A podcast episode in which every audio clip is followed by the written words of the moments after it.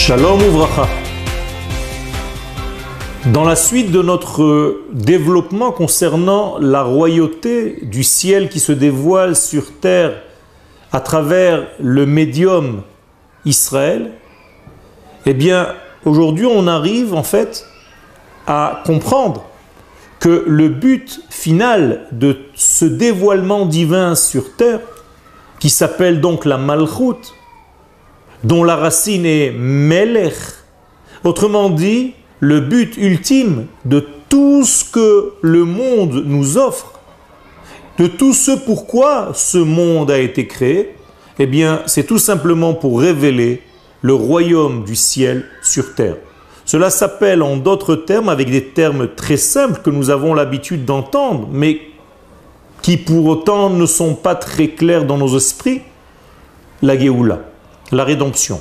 Melech HaMashiach, le roi Mashiach, est en réalité le royaume du ciel qui se dévoile sur terre à travers un peuple d'Israël qui s'est choisi un roi humain qui porte en lui en réalité les valeurs divines, qui est tout simplement le reflet, la réflexion du divin sur terre.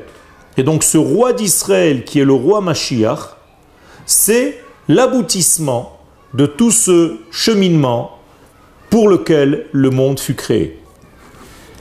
Nous devons savoir donc qu'il est deux degrés dans le monde, deux degrés dans l'existence tout entière. Et c'est ce que nous devons comprendre et entendre et étudier. Il est un degré qui est un degré supérieur, qui est en réalité l'action divine, qui, elle, ne dépend pas des aléas de ce monde. C'est-à-dire que c'est un niveau où les choses continuent parce que les valeurs de l'éternité règnent à ce niveau-là. D'autre part, nous avons le monde d'en bas, entre guillemets, le monde dans lequel nous, nous trouvons, c'est un monde concret qui dévoile les choses, eh bien, il faut faire en sorte que le monde dans lequel nous sommes soit l'équivalence, la réflexion totale, fidèle du premier degré, du degré supérieur. Que se passe-t-il dans le degré supérieur?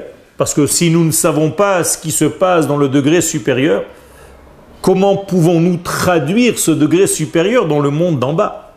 Eh bien, ce degré supérieur, c'est en réalité l'action divine continuelle, mais elle a une qualité, cette action divine. Elle est la droiture même, elle est l'équité même, elle est le droit par excellence. Ça veut dire qu'il n'y a pas de déviation à ce degré. Lorsque la pensée divine décide de quelque chose, l'action qui en réalité collée à cette pensée, des choses qui nous dépassent, car le temps n'existe pas dans ce niveau-là, eh bien, la pensée et l'action ne font qu'un chez notre Créateur à ce degré supérieur.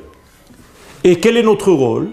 Notre rôle, c'est tout simplement, ici-bas, de savoir, de pouvoir, de réaliser cette même qualité que nous avons rencontrée dans le monde d'en haut, eh bien de l'amener, de l'acheminer et de la faire venir dans le monde d'en bas.